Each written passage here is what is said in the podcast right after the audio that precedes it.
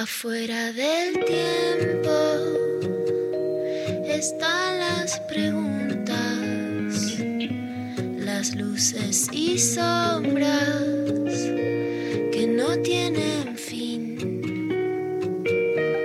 Ahí en la frontera están las señales, besando los bordes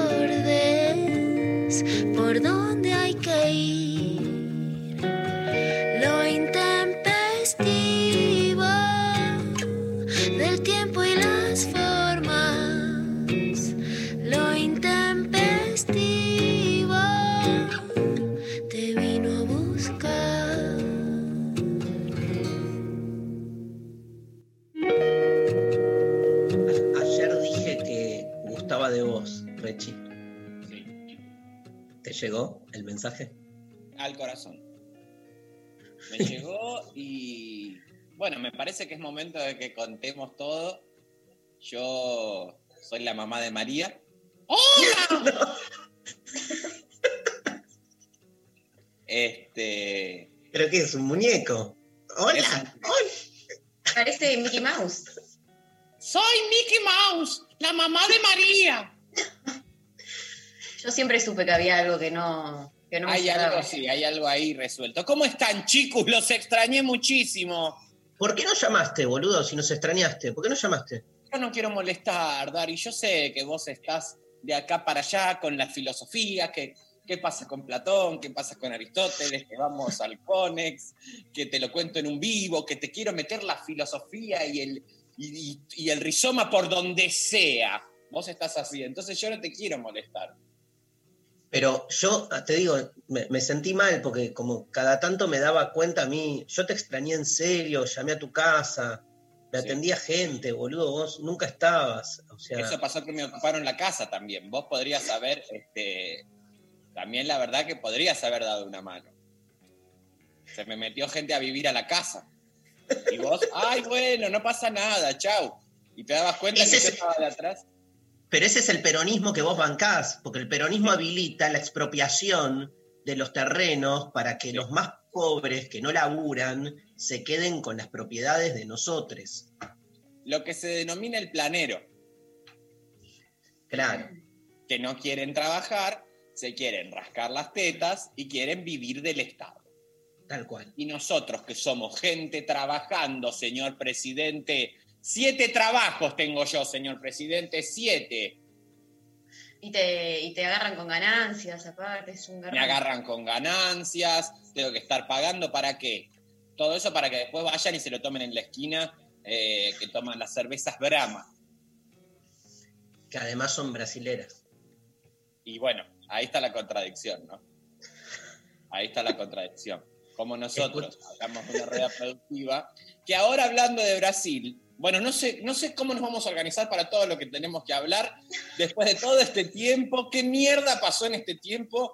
Un mes que estuvimos... eh, Ahora el problema que tenemos es exceso de vacunas. Claro. Que todo el mundo tenía la vacuna escondida al final. ¿Qué somos, taraditos nosotros? ¿Es cierto que vos te postulaste para ser el, como el, el primero en quien se experimente la vacuna? Sí, Como un acto de, de militancia por, por Perón. Sí, sí, sí. Eh, a mí me han puesto, digamos, toda, o sea, yo por contrato, digamos, eh, con el señor Soros, todas las vacunas las- eh, de cada país, soy yo la primera persona a la que se la inocula. Entonces, a mí ya me pusieron la rusa, la de Oxford y ahora esta que están haciendo acá en Tecnópolis. Sabía que tenías un vínculo con Soros. Sí. Este, el señor Soros me duelen, no saben cómo duelen. Yo te digo que es preferible realmente no ponérsela porque son muy espesas, son casi arena. Eso es lo que nadie dice. Eh, me mató, digamos, Moscú, eh, Oxford y. Y si eso es lo que nos están presentando ahora, que de repente sale la gente de Rusia diciendo, tenemos la vacuna, y todo el mundo, ay, nosotros también la teníamos, no queríamos decirlo, pero la teníamos. La tenía Oxford, la teníamos acá en Tecnópolis, en todos lados estaba. Igual Tecnópolis no es ciudad de Buenos Aires, o sea, eh, es Kicillof, no Claro, la red. claro. Está ahí, en, en- en el borde, pero no. Borde, pero no, exactamente. Bueno, Porque escúchame, además- este, esperá, esperá, vamos a decirle a los oyentes que hoy, como con la vuelta de Martín Rechimusi y la vuelta de los días viernes, vamos a habilitar el consultorio. Consultorio filosófico. Consultorio filosófico. Podés hacer preguntas a Darío Stanriver, Martín Rechimusi o María Stanriver. Se llama consultorio filosófico porque le quedó, pero pueden hacer preguntas, preguntas filosóficas, preguntas existenciales. Eh, a Martín también, ¿sí? Pregúntenle cosas ¿Qué pregunta existenciales. no es filosófica, Darío? Ay, qué grosso que sos, boludo. ¿Cómo aprendió en el curso? eh? Sí, no, no, pero además yo creo que el mes este, le vino bien porque es como que de algún modo recompuso muchas de sus neuronas. Te vimos además muy, muy enganchado ahí este, con el cantando por un sueño que Yo creo Que que vos alguna- tendrías que ir al cantando, Darío. Yo lo veo. con Laura Novoa. Bueno, Laura Novoa no es de mis eh, pre- eh, participantes preferidas porque primero que canta para el orto. Yo no sé si es tu amiga, porque ese es el problema que tenemos. Que yo hablo de la gente y después me entero que son tus íntimos amigos. Eh, no, no hay problema. No hay problema, puedo criticar a la señora Laura Novoa. Igual la Sí. peor que canta es la señora Flor Torrente. La señora Flor Torrente no tiene gracia para nada absolutamente. Es la hija de la señora Aracoeli González, Y, y Laura es la hija de mi amigo Pepe Novoa. de tu amigo Pepe Novoa, que ya no está en este plano, está en otro plano.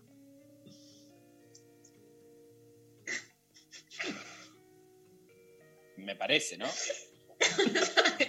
Chicos, yo le cuento a la audiencia que entre ellos se hacen gestos, se hacen gestos y me dejan a mí como un forrito hablando y se mira, se mira Pablo, se mira Darío, se mira María, se miran todos como, ¿qué pasó? ¿Qué pasó mi general? Que está lleno de Pepe Novoas, eh, este cielo federal, y yo quedo como un taradito acá hablando. Pero ¿por qué pasó otro plano? Está muerto Pepe Novoa, chicos. Ver, Mientras chequeamos, eh, mientras chequeamos esta data en todo lo que es el sistema Google, eh, ¿A dónde nos- les- nos escriben sus preguntas. Bueno, si no está fallecido es un árbol, porque debe tener 2000 años ya. No, está vivo. Está vivo. Nació en ¿Por qué no 1930. avisan? ¿Por qué no avisan, chicos? ¿Por qué no avisan? A mí me mandaron a pedir una plata para el velorio, para una corona de Pepe Novoa. Puse cuatro mil pesos para esa corona y ahora me doy cuenta al aire que estoy estafado. Boludo, todos te cagan. ¿Qué sentís? O sea, me Te llevo meten un la- mensaje de WhatsApp. Me llevo la mensaje de la Asociación Argentina de Actores, firmado por Alejandro Darín, que ahí ya había uno. Ahí hay algo raro ya. ¿Quién es Alejandro Darín? Confunden, porque da a pensar que es alguien, es la mezcla entre los, los Darín. Es, dice que es el tercer hermano no reconocido. Alejandro Es que Darín. Da- Darín, Darín tiene el- el- la, raíz dar. Por eso te piden. Claro, Exacto. hay que dar, dar, Darín. ¿Entendés? Claro. Bueno, pará, pará. ¿A dónde, ¿A dónde nos escribe la gente? Nos escribe sus preguntas para el consultorio filosófico a través de WhatsApp al siguiente número. 11 39 39 8888. Lo pueden hacer a través de lo que es el método audio de WhatsApp en la medida que no se manden un audio de 3 minutos y medio. Vamos a pasarlo. Y también nos escriben a través de arroba lo intempestivo en Instagram, en Twitter y en Facebook. Eso. Escuchame, Sí. ¿qué es esta noticia? Pepe Novoa volvió de la muerte para saldar su cuenta. ¿Qué? No, no puedo entrar al. No puedo entrar al. ¿Cómo es el titular? al link. Pepe Novoa volvió de la muerte, entre comillas, para saldar sus cuentas pendientes con Carlos Gardel. Sí. Bueno, Carlos. Gardel, eh, digamos, es uno de mis eh, seudónimos. Y él lo que quiere es devolverme esos cuatro mil pesos que fueron estafados, porque es un señor muy correcto, el señor Pepe Novoa. Qué bueno. Que no Esperá que dice. estoy. No, O no, sea, estoy acá está- tratando de entrar. Ven que hay Para algo entrar a la con la página- muerte.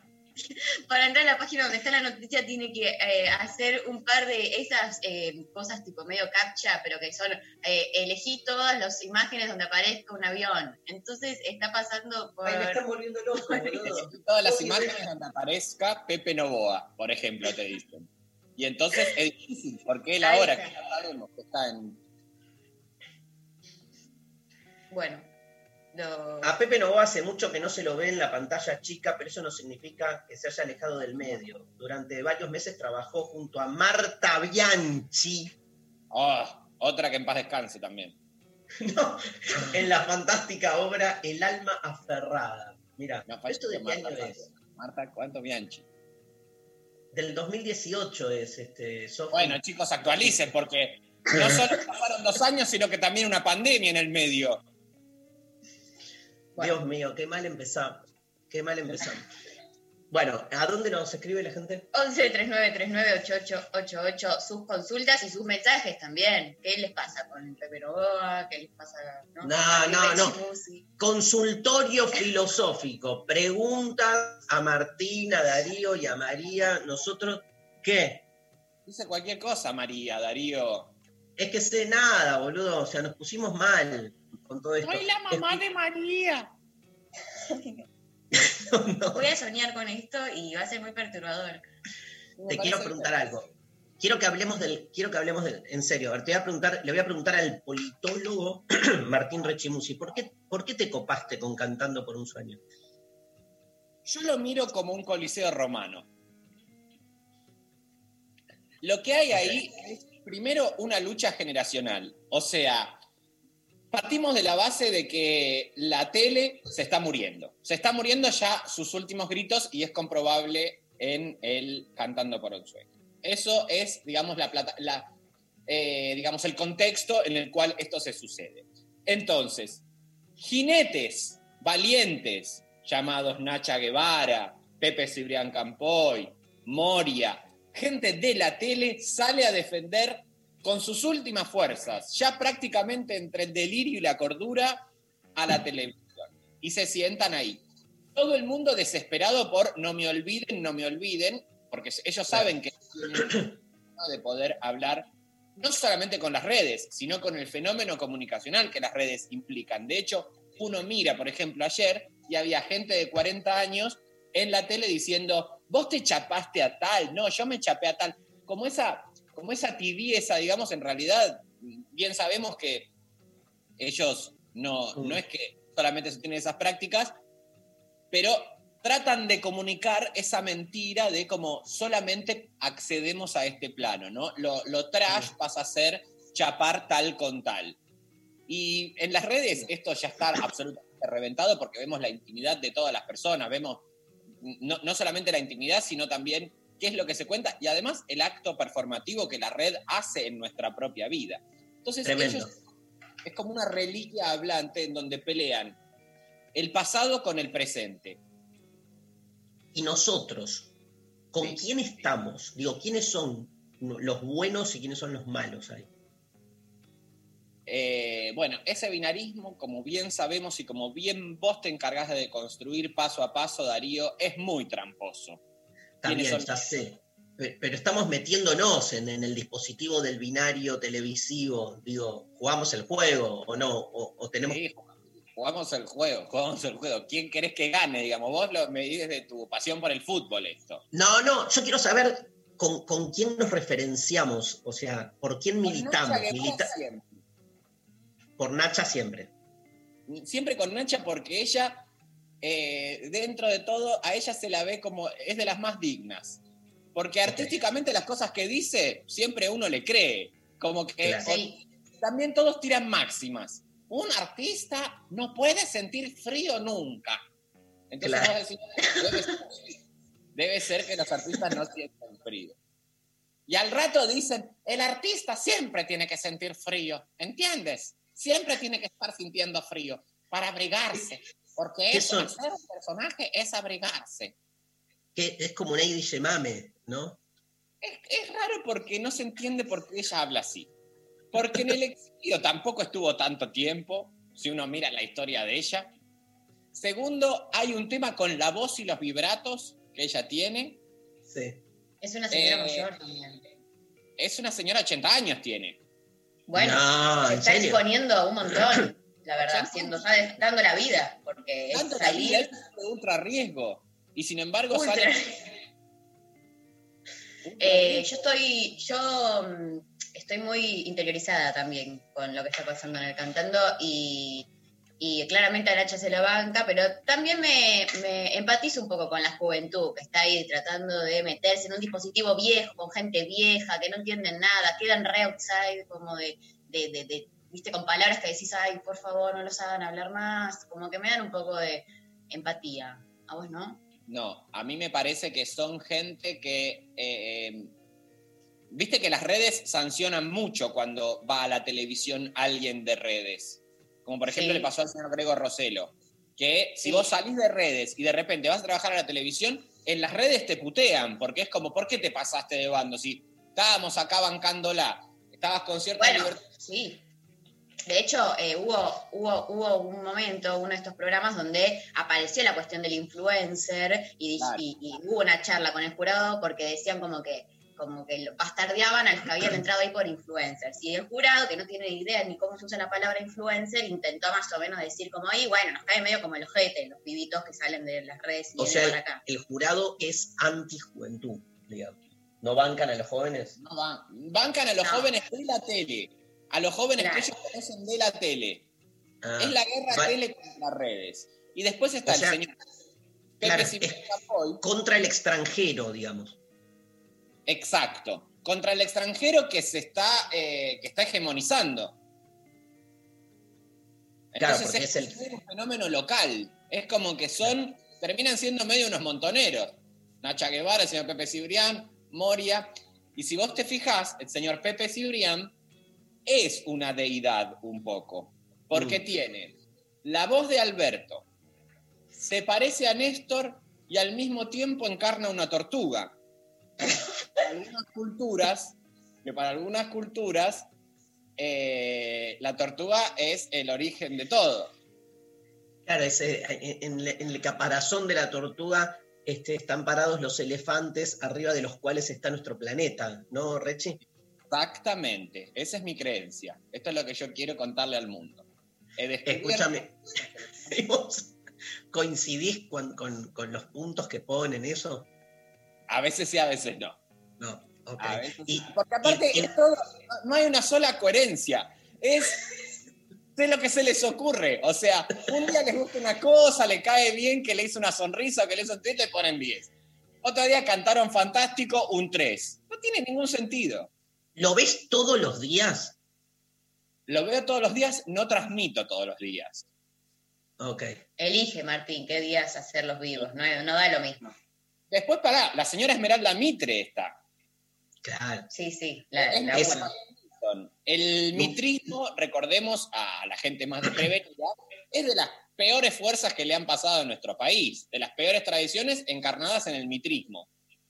No solamente en las experiencias de Mitre itself, sino también, por ejemplo, en las experiencias habláticas más recientes, como puede ser el diario La Nación, Papel Prensa y todos esos escándalos, que hoy en día eh, desembocan en un presente con Esmeralda Mitre completamente loca, apartada, ida, haciendo cualquier cosa en un show televisivo, un circo, algo que les duele a los Mitre. O sea, es una venganza porque, claro, obvio, la expropiación sería lo lógico, pero esto, yo no sé cuánto de que ellos estén ahí, de que de, de tener ahí a su hermana este, escupiendo el apellido Mitre. ¿Vos, ¿Vos hinchás por ella? No, no, ella es bastante zorra, es bastante mala ella. Pero también cuando la ves en el método Instagram, empatizás un poco. Claro. ¿Qué pasa? Tiene una mansión, la señora Esmeralda Mitre, y está todo el tiempo encerrada en una cocinita muy chiquitita, en el, como en un comedorcito en el office, que me enteré que la gente rica de Barrio Norte tiene un lugar en la casa. Chicos, ¿les interesa lo que digo? Porque si están No, no entiendo. no conocía eh, la pa- el, el office. Perdón, no, vos mientras hablás yo estoy preparando una clase que tengo que dar a las 2 de la tarde, pero no se yo nota. me doy cuenta de esto, chicos. O No sea. importa, pero, pero la gente, el- a la gente le interesa. Es más, alguien te mandó un audio. A ver, ¿lo escuchamos, González? A ver. ¿cómo están? Hola. Yo quiero preguntarle a Martín por qué todavía no ha hecho un video con, con el votante clase media, el personaje del votante clase media de Macri, con esto de la cuarentena más larga del mundo y coso. Creo que ya me reiría mucho de, de- lo estoy pensando y ya me río. Y además decirle a Mari que su sección de películas recomendadas en Instagram me ha salvado gran parte de la cuarentena. Un beso grande. ¿Por qué? eh? ¿Por qué no haces? ¿Por qué no lo haces? ¿Eh? ¿Eh? ¿Eh? Porque yo no lo decido, compañera. Hay veces que los personajes aparecen en mí, se me ocurre la idea y yo le doy curso y hay veces que no aparecen. Lo que sí apareció es una vieja cheta en los primeros días de cuarentena, eh, que era una mujer de estas acuarteladas en donde no entendían si había que pedirle al Estado la repatriación. O sea, a la gente que la encontró la cuarentena en Miami, por ejemplo, que estaban de repente dependiendo de aerolíneas argentinas, pidiendo repatriación, o sea, ya la palabra patria como una- un escándalo terrible, que sus empresas, que el mercado las había dejado a la buena de Dios y sin embargo estaban ahí escupiendo su veneno sin entender para qué lado iba. Mm. ¿Qué es el personaje? ¿Qué, qué, qué es lo que te pedía ¿Quién? la, la, la oyente? Ah, la oyente me pedía eh, que haga el personaje que hacía del, del, de clase media de Yo lo voté a Macri. Ah. No, que te no- mensaje, o sea, ¿qué? o sea, ya ustedes están durmiendo, se despertaron. Sofía Cornell, yo lo que te voy a pedir es que si esta gente eh, no va a estar atenta porque está con otros curros que tiene, preparando ya clase, eh, animación de fiestas infantiles por Zoom, que también me enteré que están haciendo, hace tu cumple infantil Zoom. Yo estoy acá como un idiota hablando, ellos me tiran disparadores y desconectan. Eh, bueno, bueno, bueno. Eso es, perdón, es una app. Darío se volvió una app. María se volvió una app. Sos- yo te digo, yo soy experto en mirarte a los ojos Sí. y hacerte el personaje de es muy interesante lo que estás diciendo y estoy repasando la clase de las 2 de la tarde. Un Eso te. Básicamente. Yo lo, lo defiendo como un valor, boludo, lo defiendo como algo, o sea, en el mundo de la multifragmentación virtual, lo importante es estar multifragmentado en tu interior. Totalmente. Eso es lo que te permite tanto a vos eh, cuando vas a la tele y salir siempre tan bien parado. Que te ponen a cualquier pelotudito a decirte cualquier mierda y vos lo mirás y decís, qué interesante tal cosa, y estás pensando dos yogures, Platón, Aristóteles. Siempre pensás eso igual, dos yogures, Platón, Aristóteles. Qué interesante lo que decís, eh, Martín.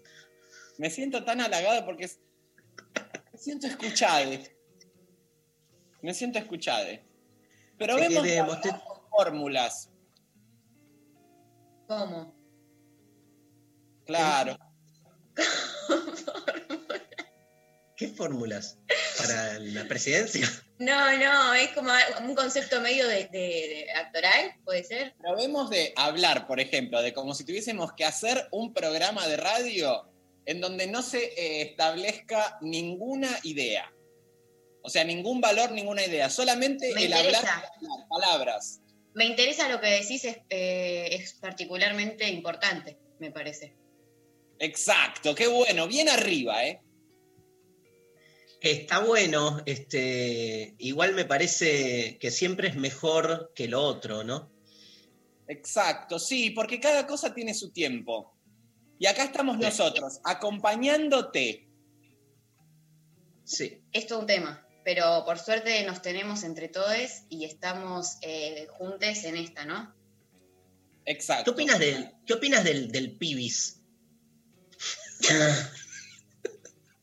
Eh, bueno, ya directamente. eh,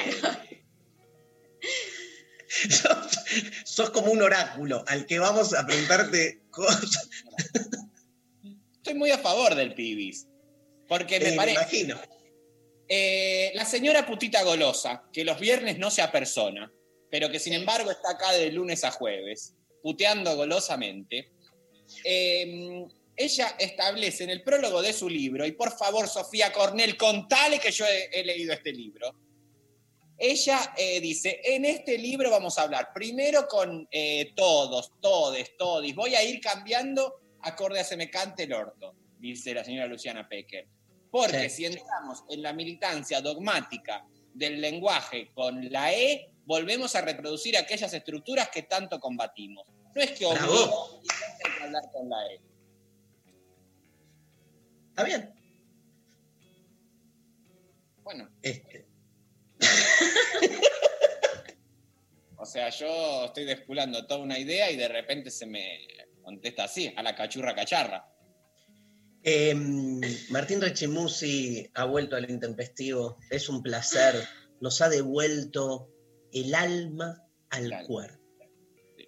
Estos días, de lunes a jueves, fuimos meros productos de la industrialización del periodismo diario. Por suerte Sí. hay un... Llega los viernes, los viernes nos sacan de nosotros mismos, nos volvemos almas etéreas que se pierden y deciden esto, hacer un programa de radio que no le importa a nadie, este, escuchándonos sin hablar, escucharse sin hablar. ¿Cómo se llamaban las vergas esas de, lo- de los budistas? Los, este, Las fijas, fijas budistas. los koan, los koan. Los cuan. ¿Sabes lo que es un koan? No, Un koan es si alguien, si cae un árbol en el bosque y ningún ser humano lo escucha. ¿Hizo ruido? ¿vos qué decís? Porque pasa lo que vos Es como- alumnamos todos atrás, Darío. El, el koan, el koan es como una especie de conciencia de una paradoja in- in- irresoluble. Decís, eh, y no, no lo escucha nadie, porque, o sea, no hace ruido porque nadie lo escucha y el ruido tiene que ser escuchado por alguien. Pero entonces en realidad hizo ruido, empezás como a darle la vuelta lógica y te das cuenta que ninguna respuesta te cierra. ¿Puedo hacer un koan? Dale. Si en el mundo jamás hubiesen existido los relojes, ¿existiría el tiempo? Excelente, boludo. Sí. Tirre Chimusi, licenciado en eh, filosofía. en Koan, en filosofía oriental. Tengo otro, escucha. Dos dinosaurios más dos dinosaurios. ¿Eran cuatro dinosaurios? Cuando en la época de los dinosaurios no había sido inventada todavía la matemática. ¡Viva Perón! Tengo otro. Si Dale. pido una pizza y me viene una media laucha adentro, pero no tocó ninguna porción la media laucha, estaba en la caja. ¿Denuncio a bromatología como la pizza o llamo a la pizzería y les digo, hijos de mil puta, había media laucha en esta pizza? Dos medias lauchas, me dice mi mujer, de distintas lauchas. ¿Qué, ¿Cómo es media laucha? ¿Es como cortada con un cuchillo por la mitad, boludo? ¡Qué asco! Eso queda a, a- a criterio de cada, de cada comensal. Tengo otro Juan. Dos personas cuando cogen se vuelven una única persona. Eso no es un koan, Darío. Eso es una pelotudez, básicamente. Porque ya si cualquier cosa va a ser koan, bueno, Podemos googlear Coan mientras nos vamos a la pausa. Volvemos después de esta primera pausa con Laura Ross. Laura Ross, cantante argentina, este, que va a hacer un recital eh, conmemorando la figura de Johnny Mitchell, ¿sí? una de mis cantantes favoritas, Johnny Mitchell y Laura Ross. Este, va a serle un homenaje en unos días, ahora le vamos a preguntar. Este, así que nos vamos escuchando la versión de Laura Ross de este temazo de Johnny Mitchell que es All I Want. Y volvemos con Laura para hablar un poco de Johnny Mitchell. Consultorio filosófico, mándennos sus preguntas. Martín Rechimusi con nosotros. Hoy es viernes. Nada, eso. Este, escuchamos música y volvemos.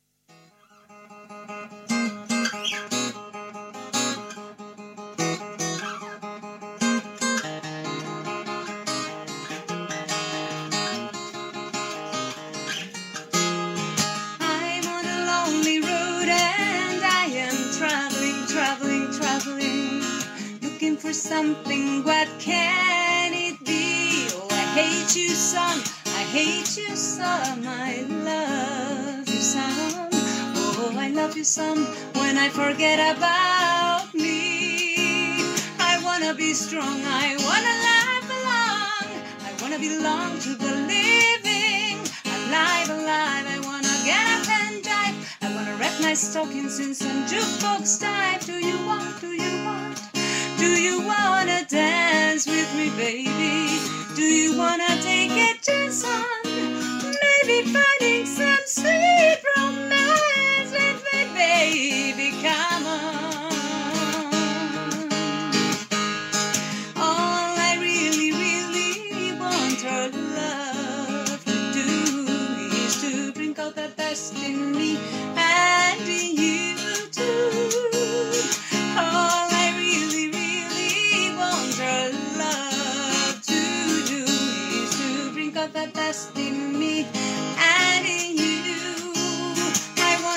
to you, I wanna shampoo you, I wanna renew you again and again. Applause, applause, life is our cause. When I think of your kisses, my mind seesaws. Do you see? Do you see?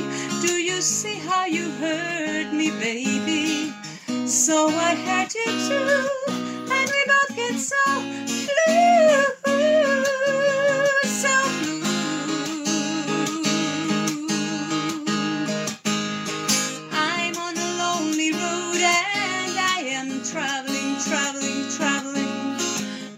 for the key to set me free. Oh, the jealousy, the greed is the unraveling, it's the unraveling, and it undoes all the joy that could be. I wanna have fun, I wanna shine like the sun. I wanna be the one that you want to see. I wanna knit you a sweater, I wanna write you a love letter. I wanna make you feel better. I wanna make you feel free.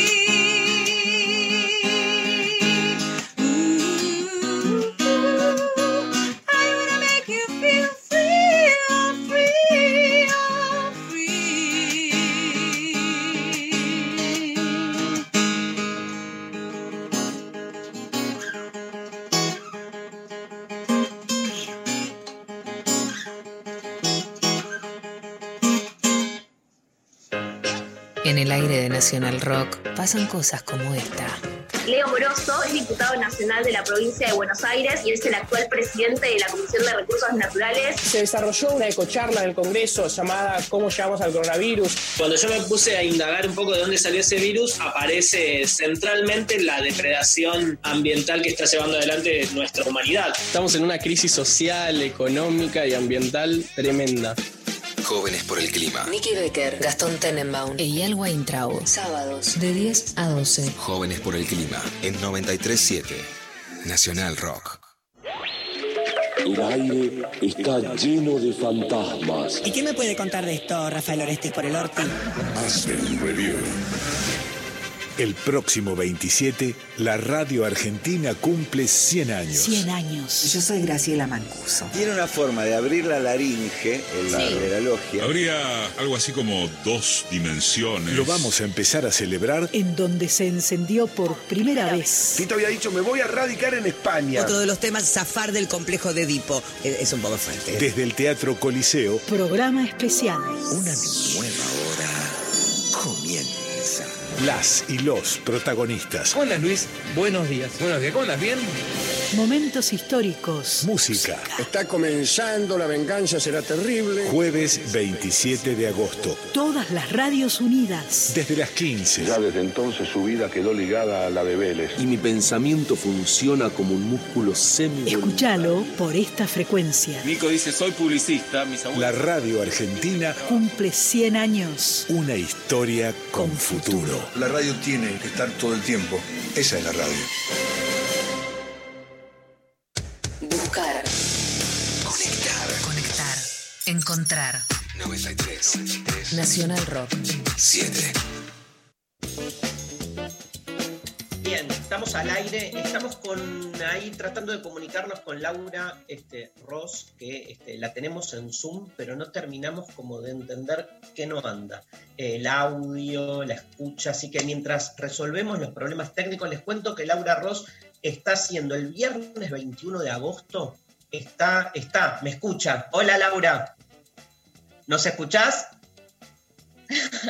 Festeja, vamos a. No se escucha, creo pero- que sí, creo que está muteada, entonces no la escuchamos nosotros Ah. a ella.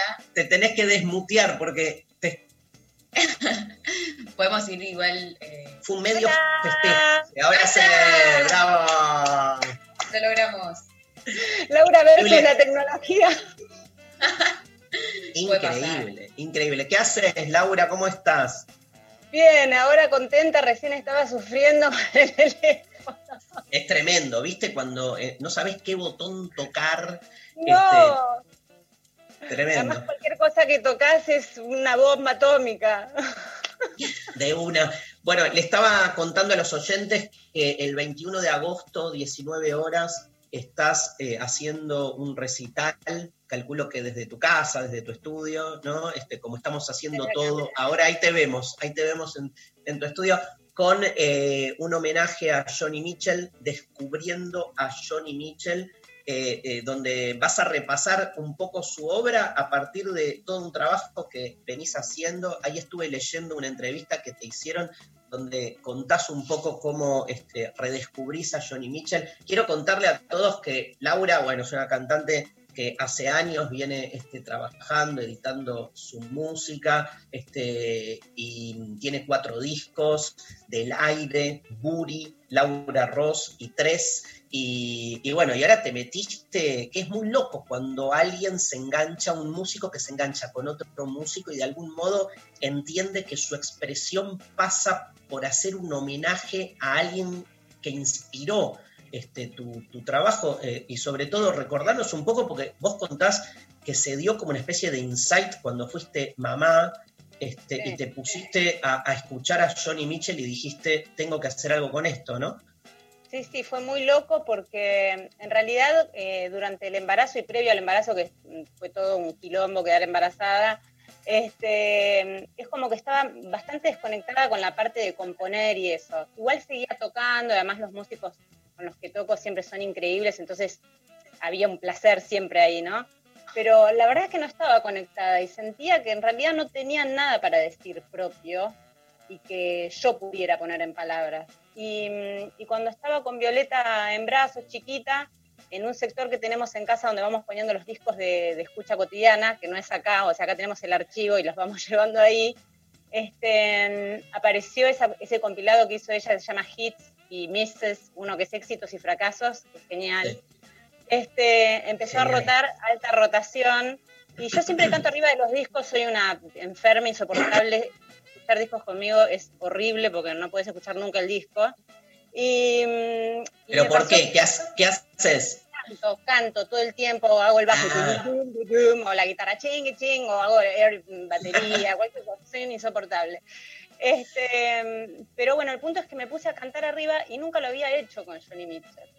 Y en un punto, evidentemente, había algo ahí que yo percibía como más complejo y, y de repente me puse a cantar arriba el tema Help Me de ella. ¿Qué carajo pasa acá? ¿Por qué me cuesta tanto? Yo además tengo entrenamiento de años de grabar coros y qué sé yo, de aprenderme una melodía en dos segundos. De repente digo, ¿qué pasa acá? Claro, viste, la mina eh, se inspiraba en Miles Davis para componer melodías. ¿Qué, ma, qué folk, viste? Unas melodías re complejas y además el idioma. Por supuesto que yo por suerte tenía como muchos años de inglés, incluso cursé traductorado, qué sé yo, eso como, como que me facilitó un poco la cosa. Y, y nada, y Violeta en mis brazos, y yo tratando de cantar eso, y Violeta empezó el jardín. Se pudrió todo. Violeta en el jardín, yo dije, ¿qué hago? ¿Me fumo este pucho o me voy a cantar? Me voy a cantar. Y, este, A ver, así que bueno. decinos, a- ayúdanos a esto. Digo, yo eh, a, lo- a mis 19 años eh, me llegó Blue y lo escuché dos años seguido a tal punto, nada, que o sea, yo me considero un efecto de Johnny Mitchell. Yo llego además a Johnny Mitchell increíblemente a partir de Cortázar, por un libro de Cortázar donde cita la letra de River y, y- y muero, y no, nada, estoy como este, Claro. construido de algún modo por ella, pero tenemos muchos oyentes y oyentas jóvenes que no tienen la más pálida idea de quién carajo es Johnny Mitchell. ¿Nos podés contar? Mira, Johnny Mitchell es una eh, compositora y autora de música, eh, de música, ¿no? Pero de música canción. La canción puede encerrar un montón de cosas, porque la canción no es necesariamente la canción sencilla A, B, estructura, digamos. Es una mina que desestructuró de alguna forma la canción y desestructuró la forma de encarar la guitarra. O sea, inventó una forma de tocar la guitarra.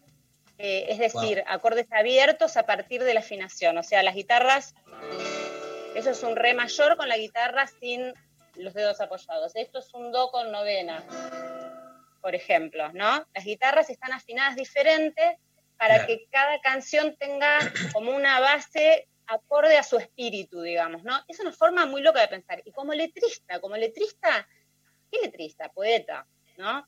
Es una mina que, que, qué sé yo, la gente conoce mucho a Bob Dylan, por ejemplo, ¿no? Y yo siempre pensé, que, que lo amo, además, y yo siempre pensé que, que Johnny Mitchell tiene la profundidad, la picardía y la oscuridad de Bob Dylan y Leonard Cohen, pero con una complejidad melódica que pocos alcanzaron jamás. Y además lo que tiene es que cada, a mí me pasa con los temas de ella, que los invito realmente, o sea, para empezar, te digo, Blue, Corin Spark, son discos como para arrancar a los que no la conocen, los que son más amigos de, que yo, les gusta mucho Jaco Pastorius o Weather Report, que empiecen con Eshira, por ejemplo, ¿no? Claro. Como para ver por dónde entrar. Eh, los primeros Que son discos- todos, que son todos, Laura, discos de los 70, digamos también, ¿no? Porque Johnny Mitchell es una, una persona grande. Sí, exactamente. Y además, en realidad ella siguió grabando. Eh, lo loco de Johnny Mitchell es que los primeros discos ella es una soprano lírica, la voz muy, muy arriba, y en los últimos discos tiene un contralto maravilloso. Yo hago temas de todos los discos, respeto las versiones originales en, en cuanto a tonalidades, porque me parece que son importantes también para la construcción de la música toda, digamos. Igual mi voz es mía, digo, no, no es que trato de imitar la voz de ella, ¿no? Este, No, pero te sale, es increíble el, el paralelo. O sea, este, recién acá a María, a María, a María le puse este, el disco de, eh, le puse All I Want por vos y después por Johnny, era increíble. Y le dije, ah, son, son dos versiones distintas, como que no. Genial. qué Genial, loco, pero, qué loco. pero está, está tu, está lo tuyo, está tu impronta, se nota también. Es ¿no? que además, eh, te digo, me atravesó de una manera que nunca me pasó. O sea, realmente eh, pienso que si en algún momento vuelvo a componer, no puedo volver igual. O sea, esto que me está pasando con la música ahora no lo viví nunca. O sea, nunca viví esta ansiedad de venir acá arriba a estar con mis instrumentos. Nunca me pasó, nunca. Tengo 40 años, toco desde que tengo 3. Nunca Wow. me pasó esto. Vos decís, que, vos decís que en Argentina hay una mujer en el mundo de la música este, como este, parecida en su trayectoria, en su impronta, como la de Johnny Mitchell. No, Yo ¿no? no me atrevo a decir que haya nadie así en el mundo. Eh, Mm. Tal vez hay alguien en la India de quien no me enteré, que digo, puede ser, ¿no? Nos llegan más las cosas de Estados Unidos. Claro. Ella es canadiense, pero bueno, se hizo famosa en Estados Unidos. Este, pero imagínate si una mina con, la, con el apoyo que ha tenido Johnny Mitchell en su momento de compañía, eh, cuesta tanto que se le reconozca lo que fue y significó para la música, o sea, para que existiera un Luis Alberto Spinetta, ¿me entendés? Claro. porque en la forma de componer de gente que de lo más inesperada para muchos, ¿no? Eh, Pedro Aznar, o sea, qué sé yo, Charlie García creo que dijo que, que él se sentiría contento de tocar en un tema invitado teclados para Johnny, como, ¿viste? Y, mm, y digo, no, es que me parece que es una es un caso de esos meteoritos, ¿viste? que aparecen que son medio irrepetibles. Tal vez haya alguna que no ha tenido la posibilidad de ser escuchada, es muy posible, este, pero la verdad es que yo no, no encuentro mucho paralelo ahí, es demasiado, es demasiado.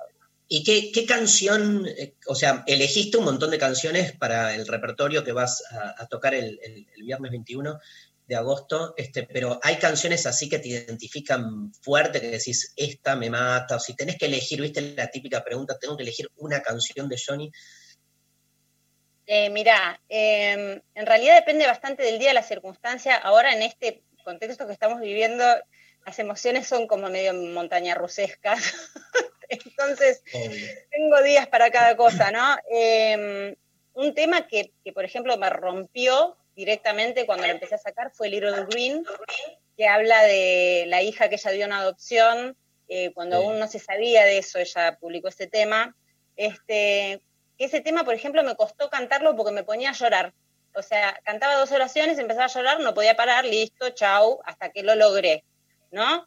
Pero, por ejemplo, tremenda. ahora- Yo escuché, escuché tu versión de Little Green y es bellísima. Es que es tan- ese tema es tan terrible. Pero ahora, por ejemplo, estoy que no puedo parar de cantar eh, Gira, que habla eh, del tránsito, del viaje, de, del- de la transhumancia, de, de, de la libertad, de la libertad en lo más, qué sé yo, en lo más amplio, ¿no? de, de ese en, la, en esa cosa que ella dice, qué loco poder sentir esto y, y, y hablar de esta forma cuando siempre estoy de alguna forma atada a alguien, pero sin embargo, como que tengo, tengo los poros abiertos por la fiebre de viajar. Todo- me ponen la piel de gallina, no se ve ahí, pero... este, eh, ahora estoy como con ese tema muy flasheada, ¿viste? Como que digo, wow, qué loco, el encierro, como, y todos los temas que tienen que ver con viajes, y eso, o sea, el disco de gira es muy, es un disco de ruta.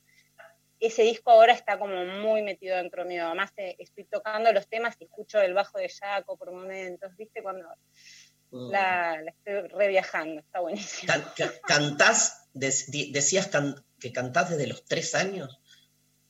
Tal vez de antes, esas son las primeras grabaciones. Vos sabés que hace poco mi viejo me mandó una grabación de cuando tenía seis o siete años cantando el mamut chiquitito, este, con esta No voz infantil, reafinada y además con vibrato, y cantaba todos los coros, volar, volar, volar, todos los coros. Pero tenés recuerdo, bueno, este, Laura es hija de Antonio Tarragorro, ¿no? Este, para quien no sabía, y tenés un recuerdo así de, de- de que de- desde que tenés conciencia y memoria hay música en tu casa, ¿no?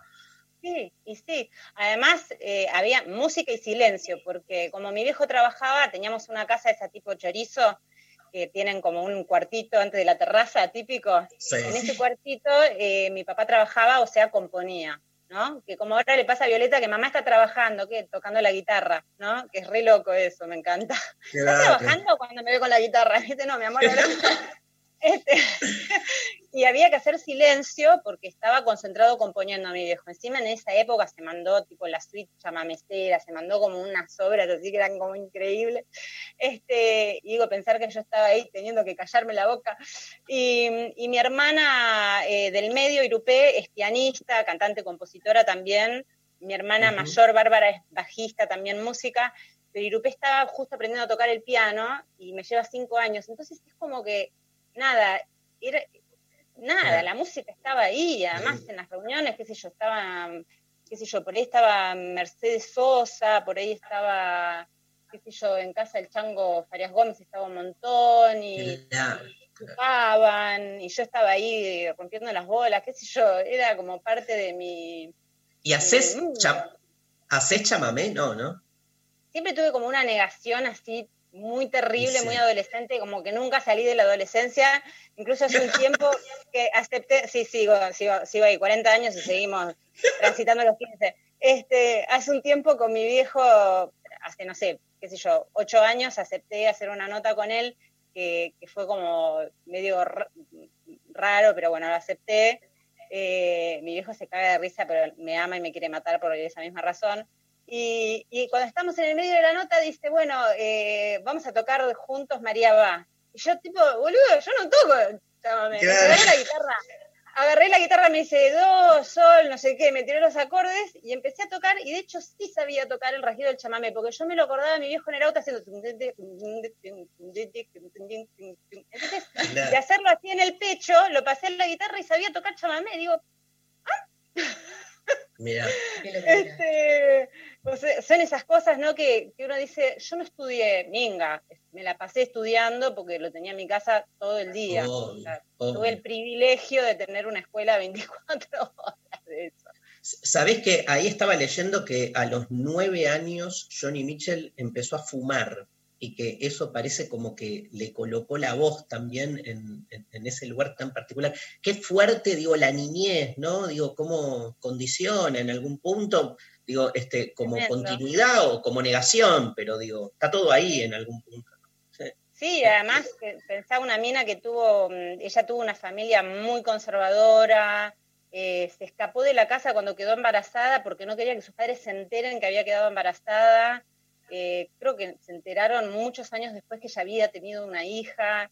Eh, Imagínate esas realidades, ¿no? Que, existen en, esos años, me imagino, en Canadá, bueno, es- en el pueblo de donde ella era, este, como claro, de repente no es, no es raro que salga una mina con esta con este deseo de libertad, que ni siquiera quiere afinar la guitarra como lo hacen los demás, porque, ¿por qué? ¿Viste? Basta, fuera reglas. ¿no? Total. Que eso es lo que la hace tan rica, ¿no? Bueno, gracias Laura por, por tu presencia. Estás ahí con las guitarras. Estoy tan tentado de decirte, este, tocate algo, pero no quiero este, ponerte en, en- Vamos a escuchar ahora para cerrar este, la versión tuya de Little Green. Ya, este, Ah, dale, la, la- dale, la pido ahí al- a la producción que cerremos la nota con esto. Recordanos cómo es lo del 21, cómo este, la gente puede este, acceder. Eh, es así. Ticket hoy, la página, eh, buscan Laura Ross descubriendo a Johnny Mitchell, tiki tiki, viernes 21 a las 19 horas, es un horario previo a las 6 para el copetín, así el salamín, eh, si sos vegetariano le das al queso, si sos vegano te comes, no sé, una zanahoria, lo que quieras.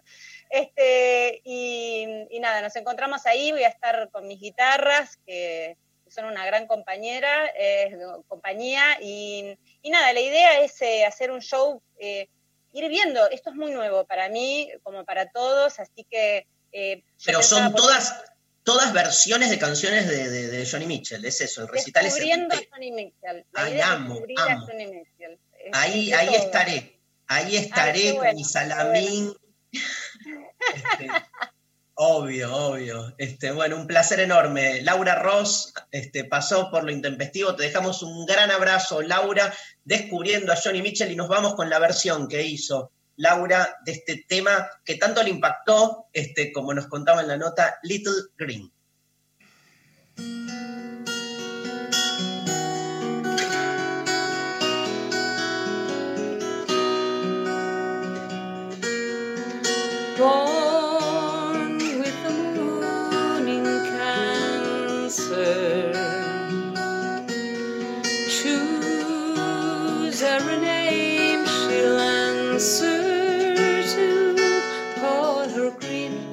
Winters cannot fade her color green.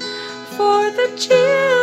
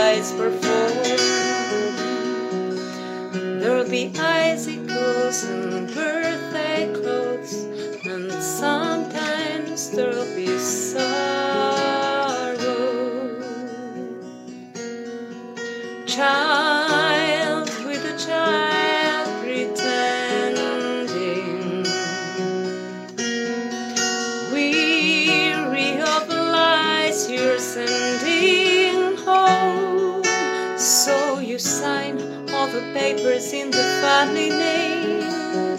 You're sad and you're sorry, but you're not ashamed, little green. Have a happy ending, just a little green, like the color when the spring is born. There'll be crocuses to bring to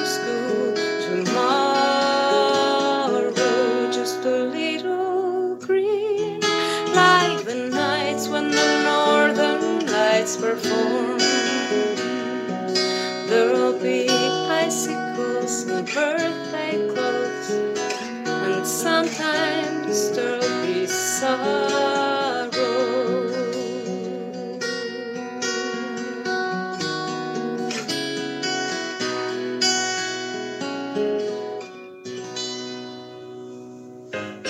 En el aire de Nacional Rock pasan cosas como esta. Leo Moroso es diputado nacional de la provincia de Buenos Aires y es el actual presidente de la Comisión de Recursos Naturales. Se desarrolló una ecocharla en el Congreso llamada ¿Cómo llegamos al coronavirus? Cuando yo me puse a indagar un poco de dónde salió ese virus, aparece centralmente la depredación ambiental que está llevando adelante nuestra humanidad. Estamos en una crisis social, económica y ambiental tremenda. Jóvenes por el clima. Nicky Becker, Gastón Tenenbaum, Eyal Weintraub. Sábados de 10 a 12. Jóvenes por el clima. En 937 Nacional Rock. Lo intempestivo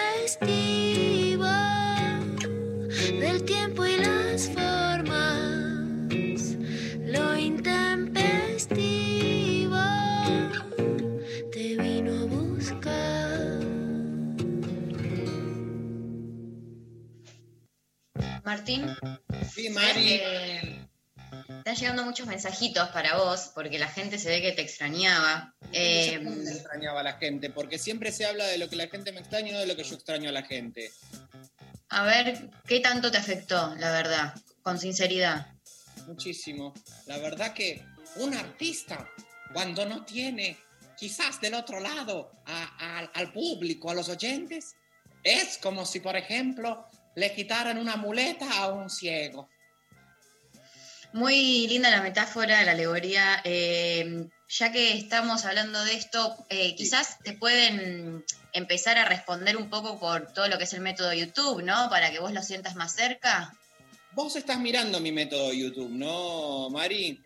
¿Cómo no? Obvio. ¿Te gustan las pavadas que hago ahí?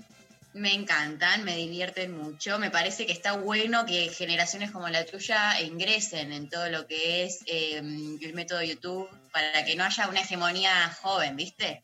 Exacto. También me estás haciendo sentir un viejo de mierda, por un lado, o sea, como la, la ambigüedad. Yo tengo 32 años, o sea, tampoco me traten como si tuviese 109. No, nadie No- te trata así. Escúchame, ¿vos por qué no sos youtuber? Porque, eh, mm, bueno, tengo otros canales y otra formación, ¿viste? Otra formación tiene la señorita. Ah, cierto que vos estás ahí con en el Consejo de Sabios, cierto, cierto. Eh, no es para Sí. nosotros los mundanos que descendemos al método YouTube, al sistema Instagram. No, no, no, eh, me, me interesa mucho, me interesa mucho. No, me da un poco de... Hay que tener como mucha voluntad, la verdad, para Eso, producir eso. mirá, bueno, eso es lo que yo descubrí, que es una tiranía. O sea, tenés que estar haciendo videos todo el tiempo porque si no, es como que la misma red te va absorbiendo, es como un imán. Exactamente. Bueno, vamos a leer un par de mensajes que estuvieron llegando.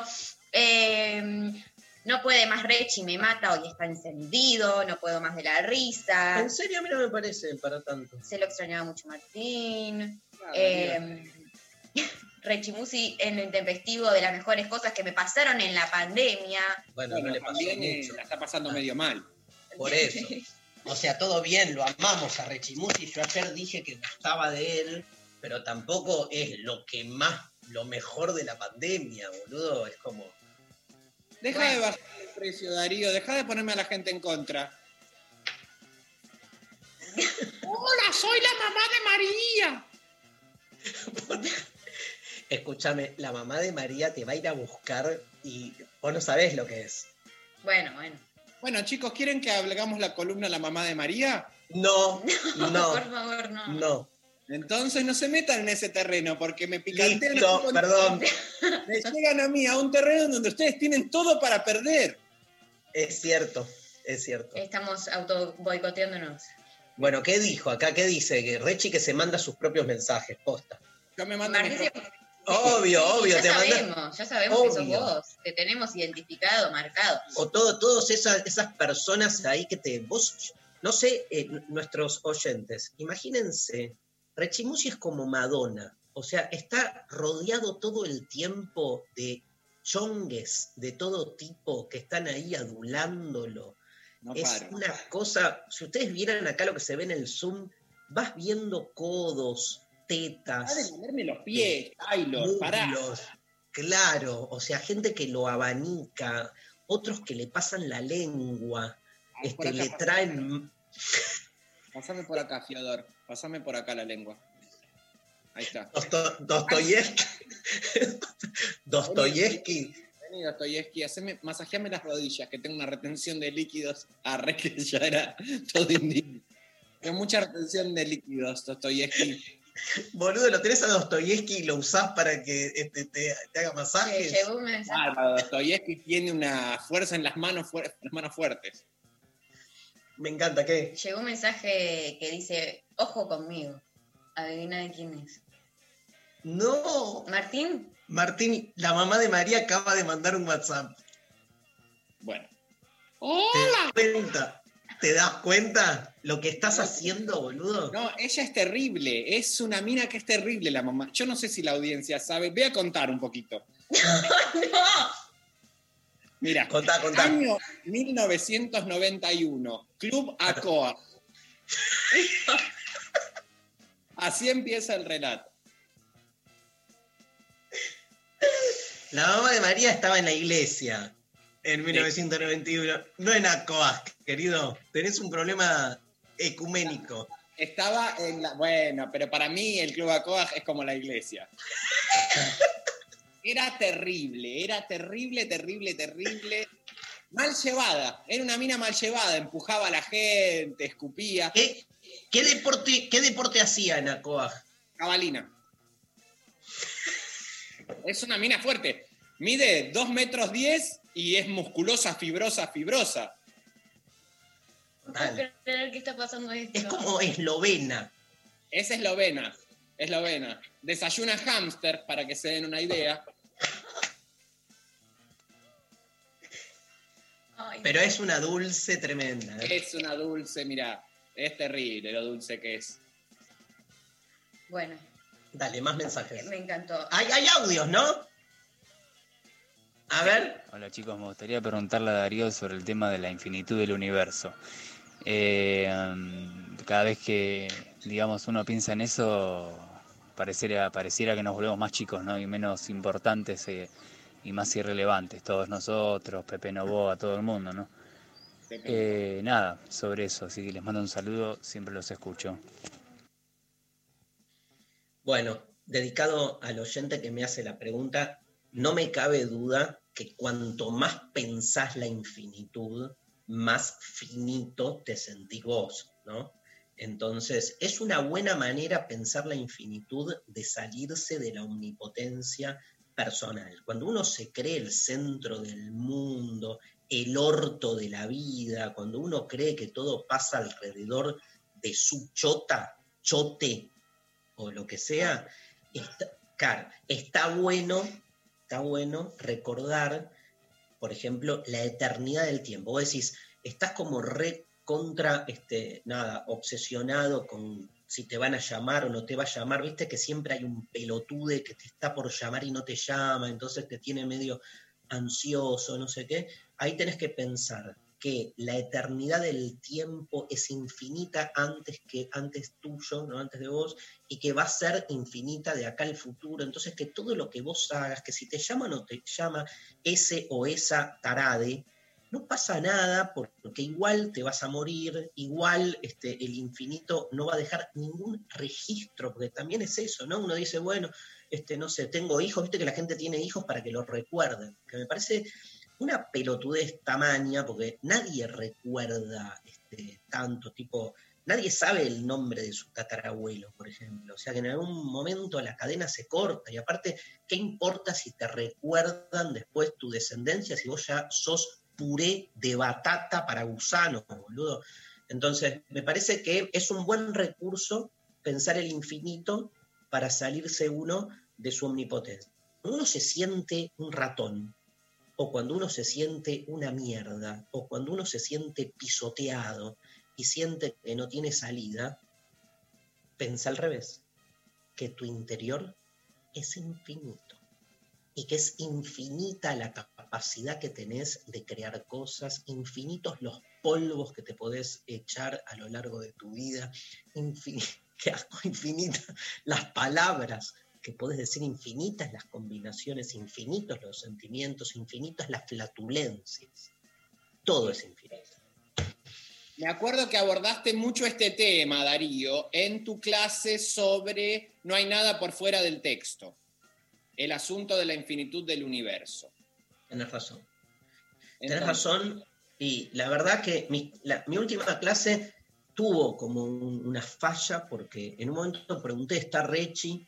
Y se escuchó esto. La nada.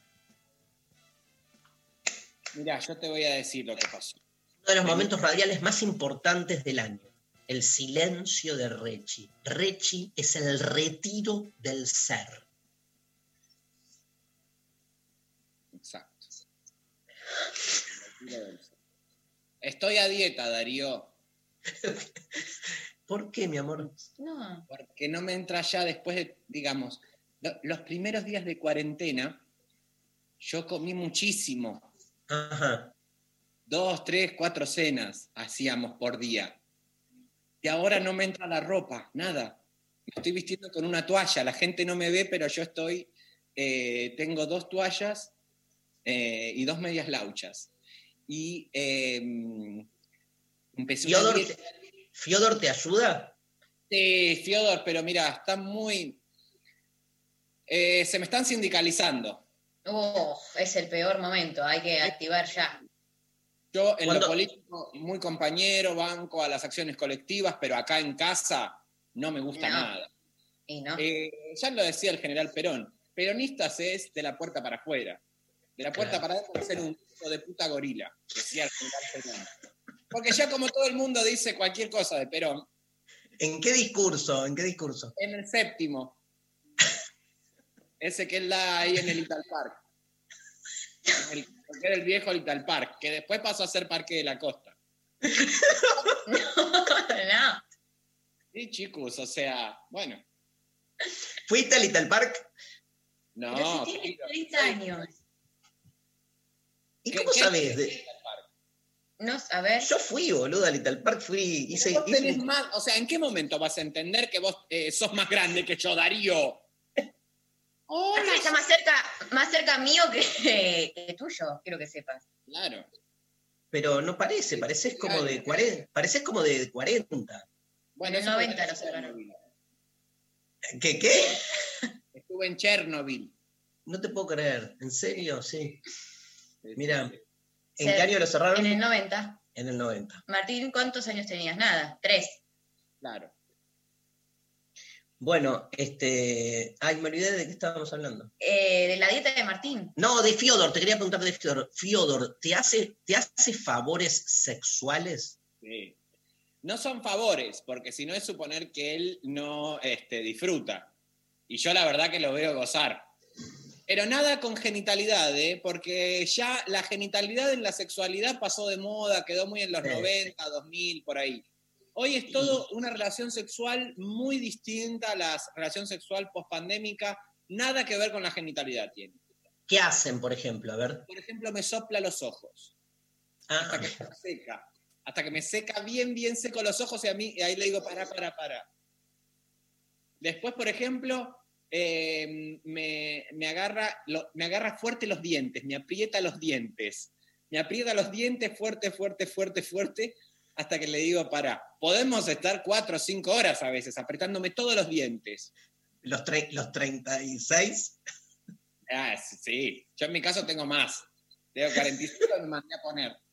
Ah, dentro de una hilera. Para usar la obra social, porque si no, no la uso para nada. A mí me Eh. preocupa que se está armando una secta ahí en lo de Martín. Es Escúchame, no. Pero, ¿y cómo goza? Cuando te aprieta los dientes, por ejemplo, ¿cómo te das cuenta que él está gozando? Por los ruidos que hace. ¡Ah! ¡Ah! Claro, Una tiene también. muy Y me interesante. aprieta, me aprieta y goza y goza. Y yo lo veo que se deshace, se hace. Y en, en las relaciones eh, sexuales no genitalizadas, Sí. ¿qué pasa con los orgasmos? Uf, bueno. Eh, son incomprensibles, toman distintas formas. Ma- son más parecidos a la posesión demoníaca. Te Ah, baja el texto, se te ponen en blanco los ojos y podés llegar a eh, hablar un texto en sánscrito, en arameo, podés decir cualquier cosa. mira, me encanta, ¿eh? Me encanta. Dan ganas de Este, tener ese sexo que estamos relatando, la verdad. La verdad que sí. ¿Y no, lo prestás a Fiodor o, o él tiene autonomía? No, no la presto. No la dejo salir. Dale, boludo. No te hagas el monógamo. Bueno, está bien, está bien. Pero me lo devolvés, me lo devolvés en la misma caja que te lo mando, ¿eh? me pasa que cuando lo mando, después me lo devuelven en una bolsa y no me gusta así a mí. Mandalo por Rappi. Va por Rappi, obvio. Entra, entra, entra en la caja de atrás. Entra en la caja de atrás. Sí, porque él es contorsionista también. Bueno, escuchamos una canción, ¿querés? Sí, obvio. Dale. Este, ¿Te parece, querido Pablo? Vamos con el cuelgue, qué lindo. ¿Te gusta el cuelgue, Rechi? Canta, el cole grandes amigos. amigos. Grandes amigos. Si no te vas, el cuelgue y seguimos en lo intempestivo.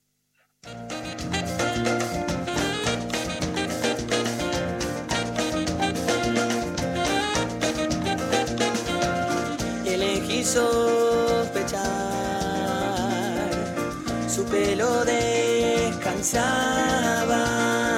un espasmo húmedo y se derrumbó. Suspendimos la cita, me fui escondido en el recuerdo de un libro que alguien entibió.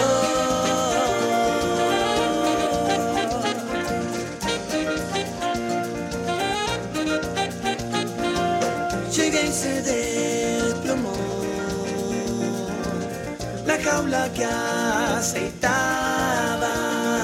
Yo no la tiré y diré si deliré. Llegaron mis mamás y estás Viviana, como cordero latiendo las curvas del agua.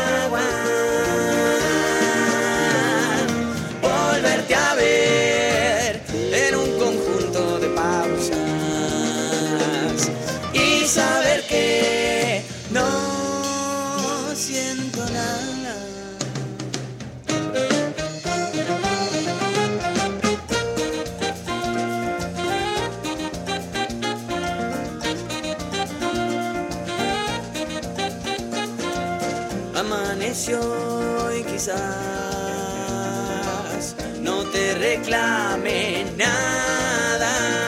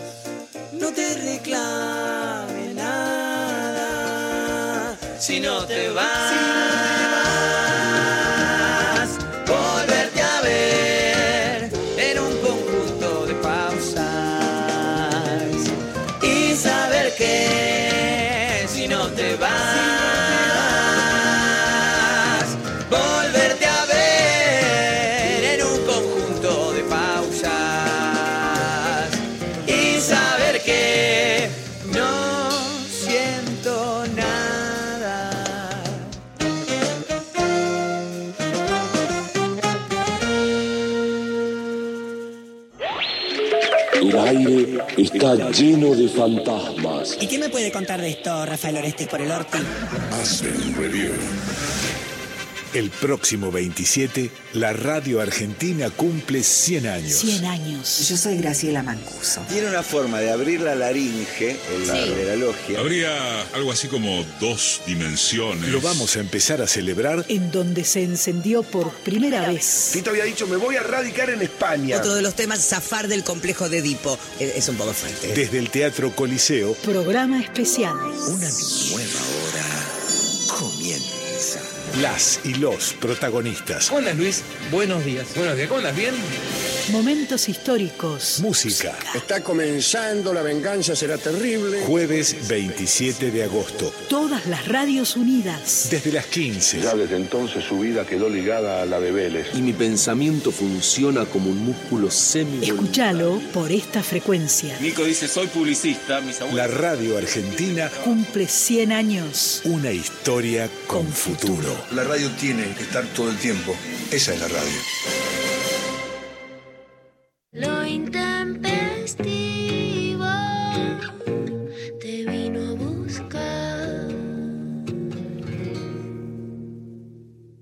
Bien, estamos conectados en este momento con este, nuestro columnista de los viernes, el telemédico, eh, el telemédico brasilero, que eh, nada, gracias por venir. ¿Cómo está telemédico?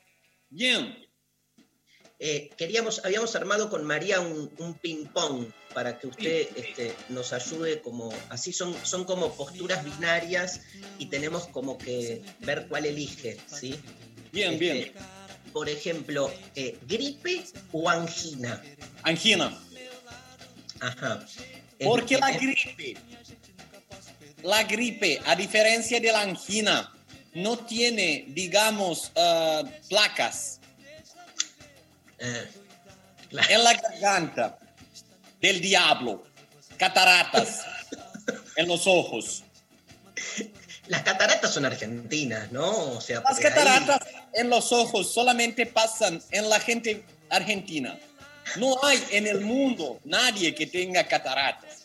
Mi método de curar las eh, cataratas argentinas a base de mate, choripán, clonazepam, se mezcla, se bebe, se maquilla.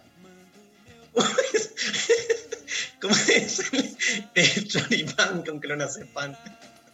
es, eh, se pone el chorizo, mezcla, mezcla chorizo. ¿Vienen No- comprimidos? ¿Qué? Y vienen comprimidos, blandos o duros.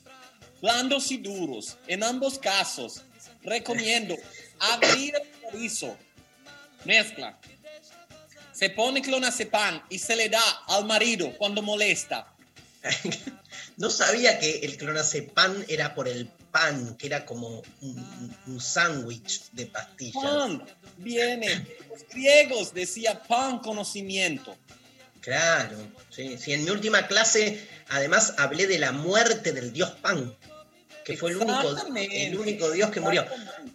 Bueno, le tengo otra pregunta. ¿El, el- el- el pene o la vulva? Bueno, como bien sabemos, eh, hoy en día esa discusión está en pleno auge, pene o vulva, vulva o pene. El pene y la vulva son una misma cosa. Ah, Son una misma cosa, es un mismo concepto. De hecho, yo recomiendo a la gente que le empiece a decir a su pene vulva. Me encanta. Vulva de varón. Buenísimo. Perfecto. Eh, ¿Puedo preguntar? Sí. Eh, ¿Qué recomienda para este contexto eh, la vacuna de Oxford o eh, un poquito de lavandina concentrada? A propósito de esto, aquí con mi organización, lo que tenemos para contar es que nosotros tenemos nuestra propia vacuna. ¡Apa! ¡Qué tremendo! Exactamente, se llama la vacuna APA. Es en base a birra, IPA, pero digamos, ¿qué toma? Gente toma birra en Argentina. ¿Qué se van a servir? Birra, picada. Una promoción. Una picada para dos y una birra. 600 pesos. Pagué. ¿Dónde está la promo? ¿Por qué a la gente? A mí me molesta que me estafen. Pido docena de empanadas y pizza 900 pesos. ¿Dónde está la promo? No existe la promo en Argentina. No, no existe. No existe. Por ejemplo, pides, ah, por ejemplo, un café con leche y dos medias lunas, 120 pesos. ¿Dónde está la promo? ¿Por qué no hay promo de verdad? Los ¿Por qué, tan, tan por qué es tan importante la promo? La promo es muy importante porque hace sentir la satisfacción de que uno, un infeliz de a pie, se ahorra 20, 15 pesos. Entonces, no solo es la feliz, hay todo hay que vender con promo. Todo tiene que ser vendido con promo. Eh, hago otra pregunta. ¿Preservativos o.? No, no. o- no, ¿no? Preservativo, el preservativo es una mierda. ¿Por qué? Yo no creo, no recomiendo el preservativo para nada. Que directo. Si ¿Y Dios con qué se.? ¿Con qué se.? Ah, no, no. preservativo, Adán y Eva, no existiría la humanidad. Si fuese por el preservativo, hoy no podríamos estar aquí hablando. Si Dios le hubiese querido poner una bolsa plástica en la garcha de Adán a la hora de penetrar a Eva y que su semilla no fecunde, hoy no podríamos estar aquí. En Pharmacity, promo, tulipán, 160 pesos. ¿Dónde está la promo en Pharmacity? Todo es promo en Pharmacity. ¿Por qué no le ponen promo? Es más caro. Promo City. ¿Por qué no le ponen Promo City? Que no se entiende. Venden galletitas, jeringa. Todo lo necesario para, para cubrir todas las necesidades. Venden preservativos, ¿eh? Venden preservativo. Pero el preservativo, cuando se usa, hay que reciclar, como dicen los jóvenes, por el clima. Entonces, cuando se lava, no se lo puede hervir a 100 grados porque se desintegra. Y no sirve Ah. El agua caliente a la poronga porque se quema. O sea, con agua fría. Es un datazo, este no lo teníamos. ¿eh? Hashtag datazo. Escúchame, escúchame, perdón, este, le pregunto, eh, ¿usted eh, está de acuerdo con la... O sea, ¿usted recomendaría una dieta vegetariana o hay que comer animales? Ambas cosas son compatibles. Ajá. Ambas cosas son compatibles. Los vegetarianos joden, molestan, pero más molestan los veganos, rompen las pelotas, que no se puede comer un huevo. Si la gallina pone mil huevos, ¿para qué están? Si la gallina ¿Dónde está la promo? Si nos regala la gallina, si una gallina pone seis huevos, pero solamente quiere tener un hijo, ¿por qué no hay aborto? Cuando comemos un huevo, estamos militando el aborto. Entonces, señora Viviana Canosa, señores Provida, paren de comer huevo.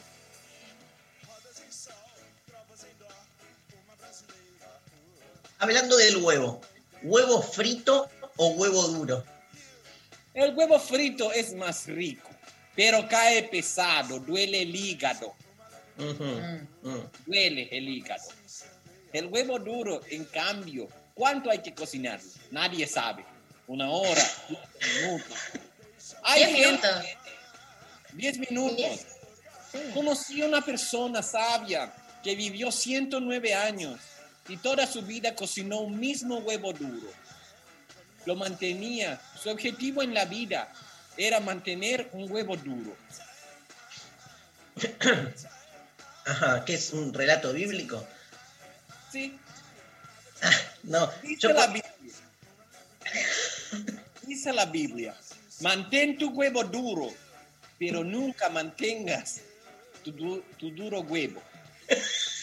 ¿Qué pasa con los duros hoy en día en la cuarentena? Que iban a mamita y tomaban clorhidrato de cocaína. Hoy, ¿dónde está la gente dura? ¿Dónde va Que la quedó ahí gente? atrapada. Que, que- quedaron en mamita encerrados. Exacto. Mucha gente dura, eh, sin poder ir a conversar de cosas que no tienen ni principio ni fin. La gente dura, habla, habla y mandibulea. La mandibulea me encanta. La, la pandemia generó un- así como una especie de explosión masturbatoria. ¿Usted recomienda algún método en especial para masturbarse? Yo recomiendo siempre para masturbarse lo que se llama la masturbación con pañuelos. ¿Cómo funciona? Bueno, la masturbación con pañuelos es una técnica milenaria en donde uno agarra un pañuelo, se agarra la vulva o la garcha y masturba, pero no siente en la mano eh, el genital. Entonces, Ah. imagina que está Shane Fonda masturbándolo aún. Justo vi una película con ¿Y Fonda. te hace- masturbaste? No. no, pero vi una película.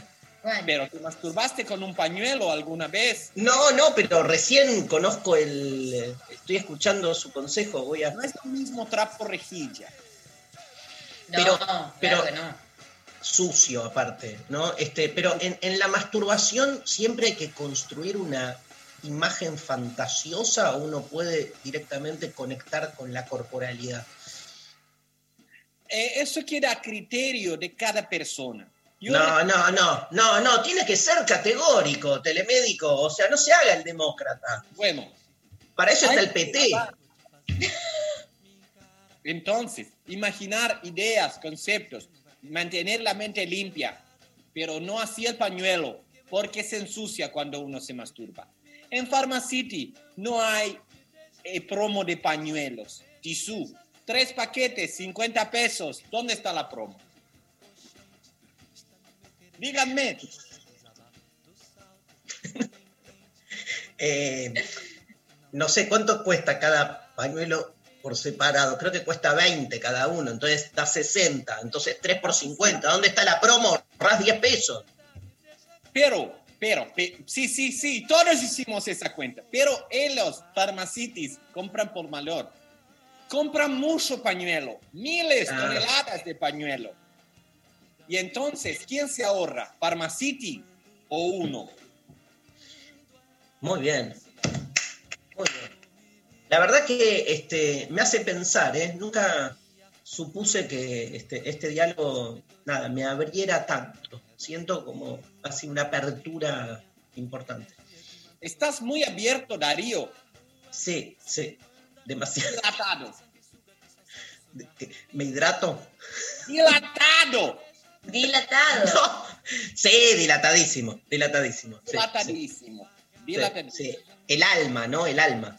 El ano de la gallina cuando pone un huevo.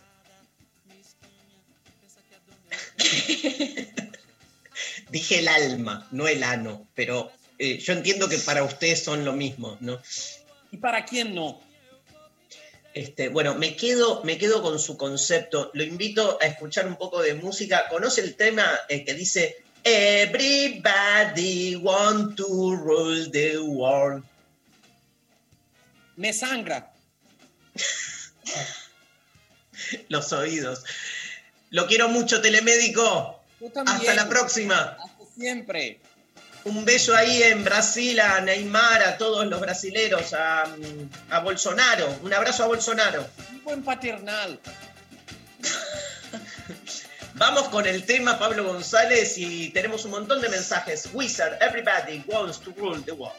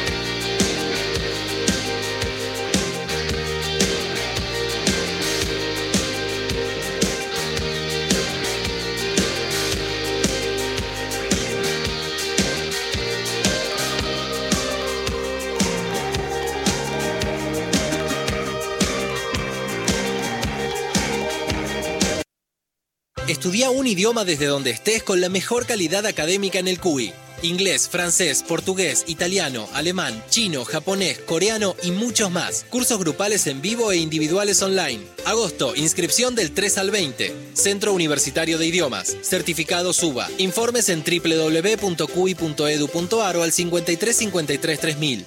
La gente está cansada de todo esto. Pues no, mi fiela. Todos los viernes, ¿qué se hace? Se perrea en casa. En, en casa. Querías salir de joda y pintó la cuarentena. No, no. Pues no, mi fiela. Ah, pero anoche. Anda acomodando la antena que el fin de semana Coneja, Pato Smink, Dizzy, Bimbo y Neneca te lo garantizan. Ah, pero anoche, viernes, 23.59. 93.7. Las dices que iba para real. Nacional Rock. Pues no me hiciera. No te calmes nunca. De 11 a 13. Lo intempestivo. Nacional Rock. Darío González. Darío, hola María y Rechi. Em, qué complicado que es el fantasma de lo que nos hizo bien. Eh, por ejemplo, cuando mm, eh, estás eh, escribiéndote con alguien con mucha expectativa, idealizás, qué, qué difícil que es cuando en algún momento todo eso se diluye y no podés olvidarte o sacarte de encima ese pasado de la, de la conexión que alguna vez hubo con alguien, eh, que te cuente su día a día y hoy en el presente ni siquiera saber cómo está esa persona.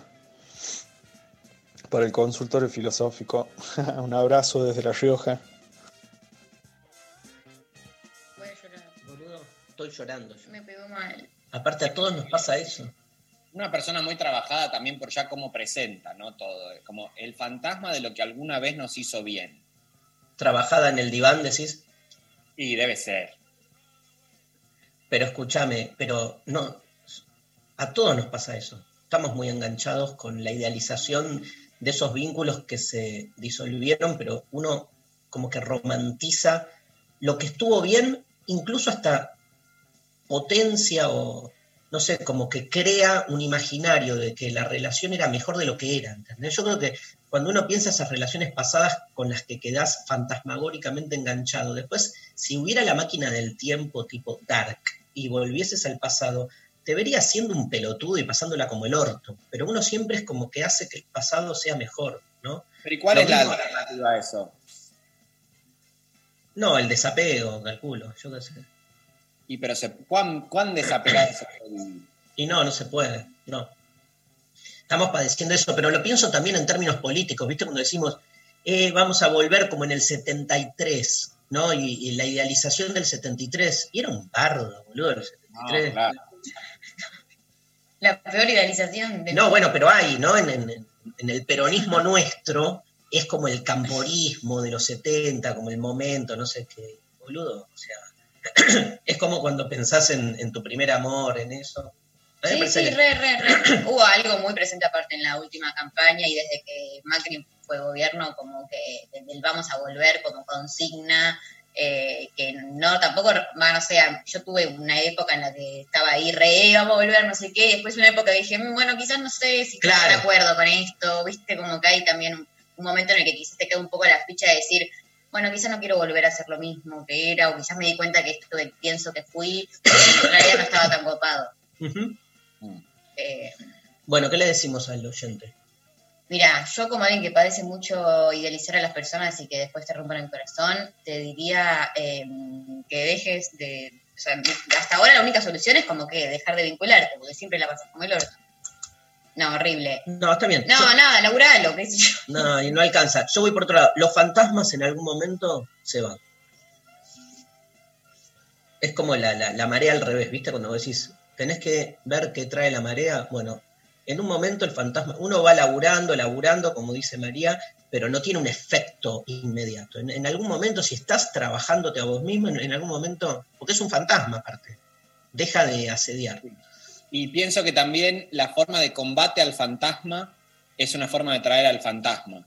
Entonces, que el fantasma, in- incluso pensándolo desde el teatro, ¿no? O desde los personajes o desde la actuación, cuando, que ayer discutía con una gran amiga actriz sobre eh, la posibilidad de la mentira y el actuar. Y yo decía que son casi cosas antinómicas, o sea, que actuar no tiene nada que ver con mentir. De hecho, a mí muchas veces me dicen, qué mal mentís, o sea, me- o sea como, como no puedo creer que estés mintiendo así porque se me nota que estoy mintiendo en algo cuando yo estoy conversando, eh, digamos, siendo persona, ¿no? No, no un personaje, como que es mucho más fácil encarnar un personaje que la mentira. Entonces, pensándolo desde ese lugar, desde la fantasmagoría que una y otra vez hago referencia a la hora de actuar, me parece que cuando uno, eh, hay, hay una dimensión incluso amorosa, que es que el fantasma que habita en uno decide de alguna manera irse y no tiene nada que ver con los procesos por ahí este, psicológicos o de trabajo que uno decide darse, ¿no? Decir, bueno, sí, tengo que cambiar esto, abandonar esto. Bueno, pero hay una dimensión que es que desaparece. Yo me acuerdo, por ejemplo, cuando mi primer novia, cuando tenía 21 o 22, que había sufrido mucho ese, ese desamor, y un día lavando los platos me aparece la palabra, ya está. Mm. Y ahí sentí como que se fue ese fantasma de mi cuerpo. Bueno, no sé qué fue toda esta sesión que hice. Me No, encantó, no, me encantó, me encantó Ahí- la ahí- referencia al doctoral, me encantó. A mí me pasó con un gran amor que estuve años que no se me iba y un día dije, ay, pero fue como un día dije, ay, ¿por qué no pensé en ella hoy? Claro. Y era como, era increíble, boludo. Si pensaba todos los días, si todos los días me angustiaba, y un día no estaba ahí, y no volvió más. Un día se fue. Se fumó. Bueno, hay un mensaje, a ver qué opinan para el consultorio. Dice así, eh, lo voy a leer tal cual está. Yo 18, ella 21. Son tres años, pero yo lo siento un abismo. Nos conocimos este año en la Facu, ella trabaja y a mí todavía me da miedo la oscuridad. ¿Qué consejos me dan? No, no, no, amé.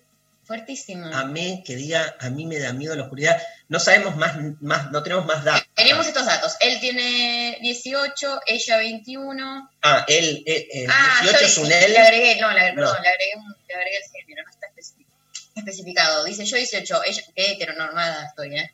No, bueno, está Yo bien. 18, ella 21, son tres años, lo siento un abismo, porque se conocieron en el Claro, porque si fuese una, una mujer la que hablase, no consideraría un abismo 3 años, 18 a 21. En cambio, él de 18 sí ve a una chica de Sí. 21, me parece, ¿no? Puede Por eso te salió, te Sí, estoy sí, sí. defendiendo. Ah, me defendiendo. Eh, sí, me salió. Sí, sí, sí, sí, sí, sí, claro. Eh, Y ella trabaja y ¿qué tiene que ver, boludo? Que no, trabaja. como bueno, ya está, como que entendí yo como que, ah, ella ya es grande, está en una, como de, ella labura, ella, es otra, Pero- está en otro, ¿Pero ya cogen o no? No entiendo. Bueno, no tenemos. ser.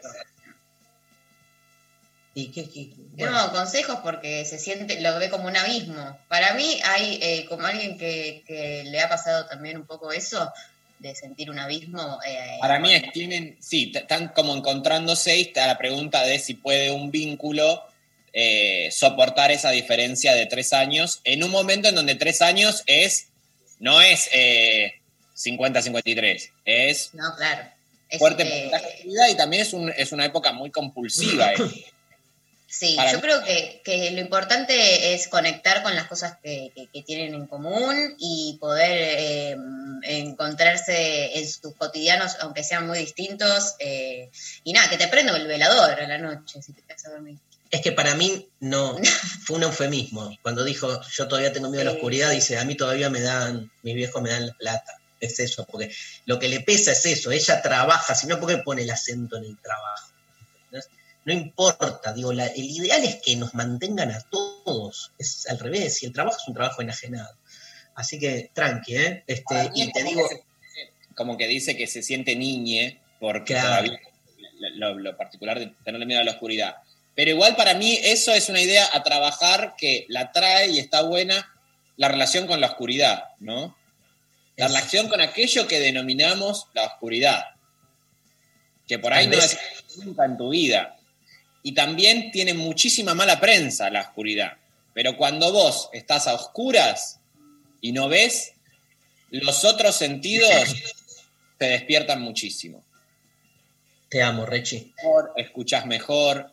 Entonces, por ahí hay que reinterpretar alguna dimensión de aquello que pensamos como oscuro. Tal vez la oscuridad, haciendo una lectura psicoanalítica del mensaje del muchacho, es ella, ¿no? Claro, te tiene miedo a ella misma. Sí. Y otra cosa, querido, toda relación amorosa es un abismo.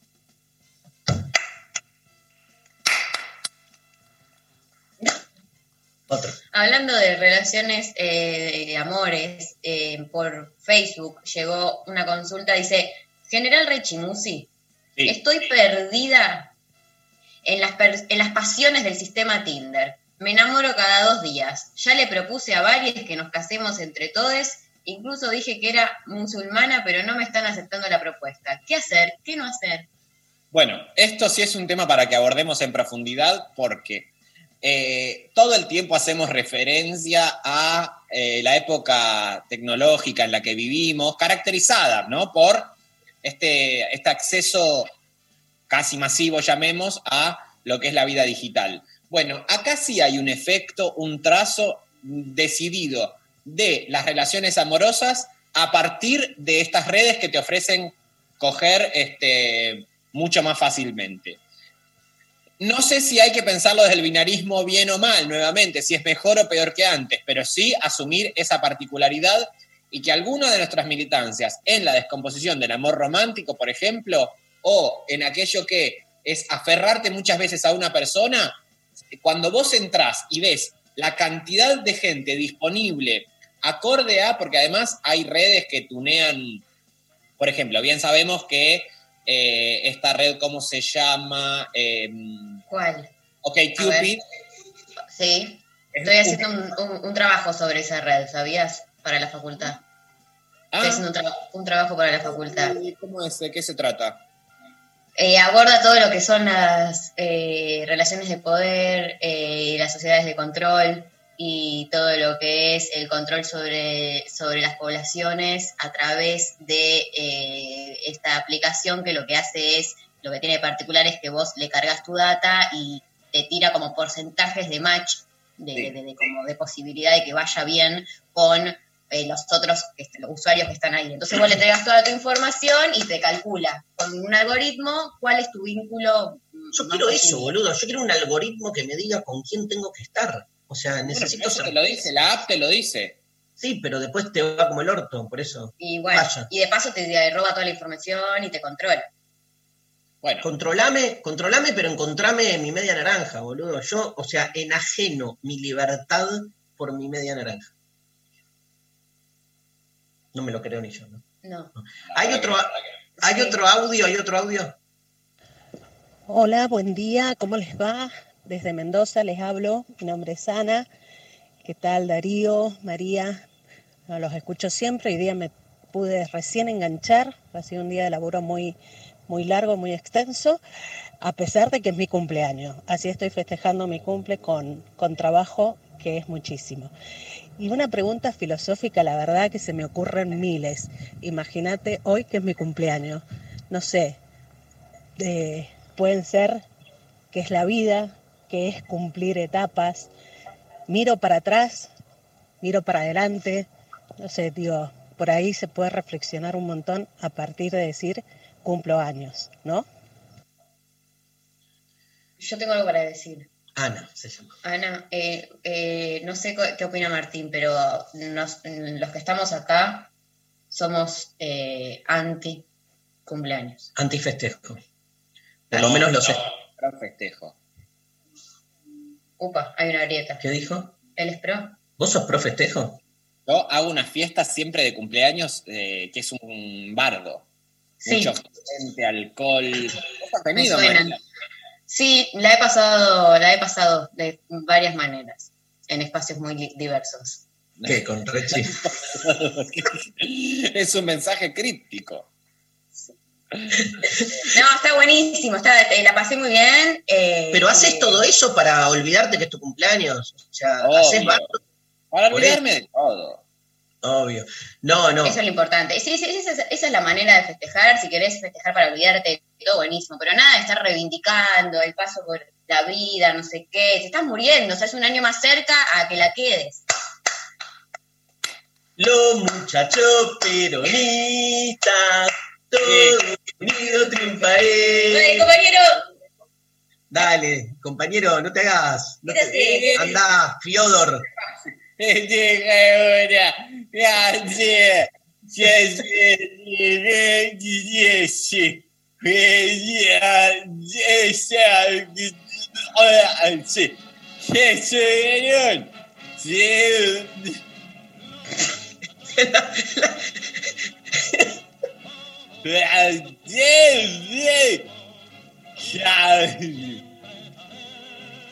Eh, ¿Qué idioma era?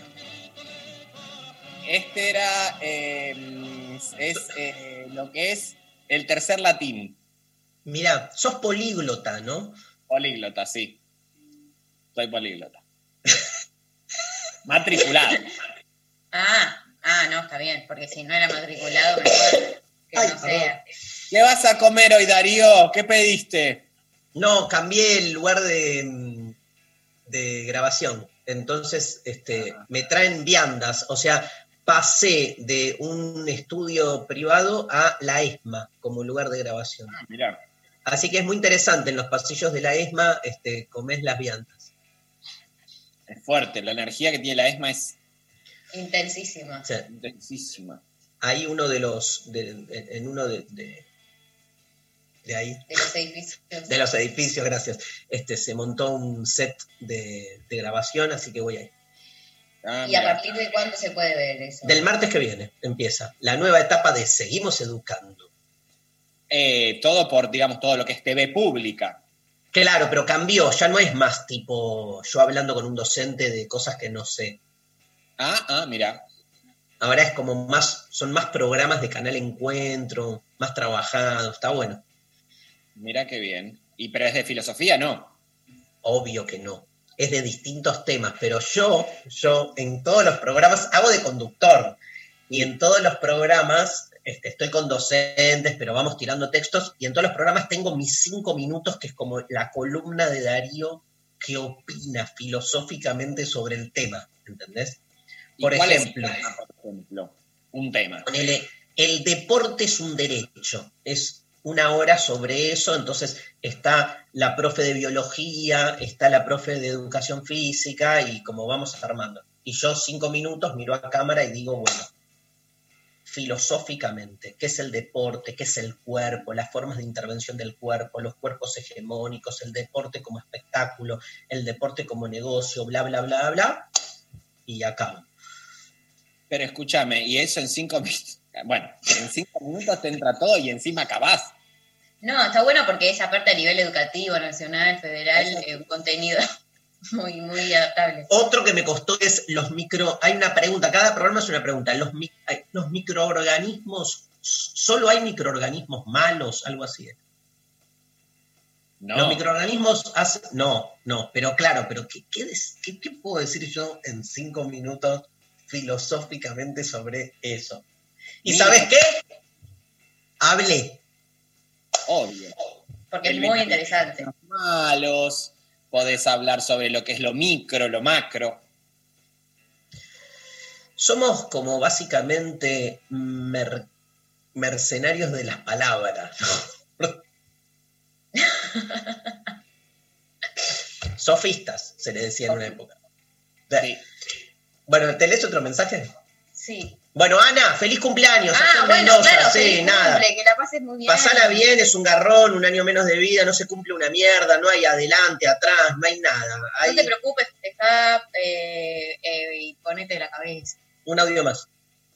Buen día, lo intempestivo. Antes que terminen, eh, me gustaría consultarle a ustedes, que ahí tenemos la rama de la filosofía y la psicología, sobre una frase que dice, el que cruza el jardín evitando el ángulo de 90 grados pisa la flor y llega más rápido. El que recorre el ángulo de 90 grados tarda más, pero no daña las flores. En ese sentido, ¿sería una frase más bien positiva o negativa si se trata de una relación amorosa? Si se trata de una relación amorosa, No entendí nada. eh, vas por el, por el por- va- eh, no vas por el medio, porque si pisas la flor, cagas el vínculo. Claro, Entonces sea, es mejor que tardar Claro. más y que sale ¿Cómo hicieron para retener la idea? juventud. Se llama. Ningún vínculo amoroso puede explicarse desde la eh, metáfora pisotear las flores. Claro. No entendí. Vos tenés que cruzar un. Hay un jardín. Hay un jardín. Hay una flor en el medio. Si la cruzas en diagonal, pisás la flor, pero llegás más rápido que si haces el contorno, digamos, el perímetro, sin pisar la flor, pero llegás más tarde. Piso la flor de una. Piso la flor, cago la flor, arranco la flor. Es Boludo. muy fuerte que vos digas esto, Darío, es fuertísimo. Ah, no, eh, eh, hago. ¿Viste en relación a un vínculo amoroso? Ah. No a, a cruzar el Pero la flor que representa, el, o- Bueno, el no otro, el amor, la chota, ¿qué es? No, La flor y, y la, la dimensión bella, o sea, Ah, Pero llegar más rápido a Eh, estamos hablando de consensos de la humanidad. Claro, llegar más rápido a qué? esa es la pregunta. Lo, lo loco es que la oyente dijo, les hago la pregunta no solo de filosofía, sino de psicología, suponiendo que Martín Rechimusi y María Stanraiver Somos psicólogos. En, en la Facultad de Ciencias Sociales, eh, en realidad todos primero nos matriculamos como psicólogos psicólogo. eh, y después, bueno, cada uno hace su orientación. Martín Escúchame. La politología. Rechi, estar sentado ahí y escuchar a uno que te cuenta sus problemas. Uno, ojalá fuese uno. Tenés que escuchar a 70 personas que vienen No, y te- no, Mierda. ya sé, pero digo, nada, lo hacemos tranca. Bueno, Está como, Pongamos, un, Viste que- una clínica, Darío, dale. Dale, más o menos. La otra vez fui, fui a una inmobiliaria y, y el chabón me decía, no, no sabes el trabajo que hacemos. ¿Qué La trabajo, peor, la peor gente tiene inmobiliarias. Recibo una propiedad y te la muevo, o sea, Basta, boludo. cosa, yo, eh, ¿No tenés una propiedad para alquilarme? Me tengo que mudar. Eh, puede ser. Tengo, ¿eh? Tenés- ¿Vos sos, sos sos de tener mucha propiedad? Eh, no, soy un impropio. Mira, Sophie Cornell también. ¿Por qué no te vas a vivir con Sophie Cornell? Sí. Les queríamos contar eso, que bueno, nos vamos a ir juntos con Sophie Corner. Ah, Lo, lo pueden adoptar, eh, ¿no? A Martín. Sofía, Claro. no, y Nacho, el novio. Sophie lo- tiene un novio, pero te pueden adoptar igual. Sí, sí, a vos sí. y, y a Fiodor. Y a Fiodor, sí, bueno. Pasa que Fiodor está terrible. Ayer se agarró con Tarragó.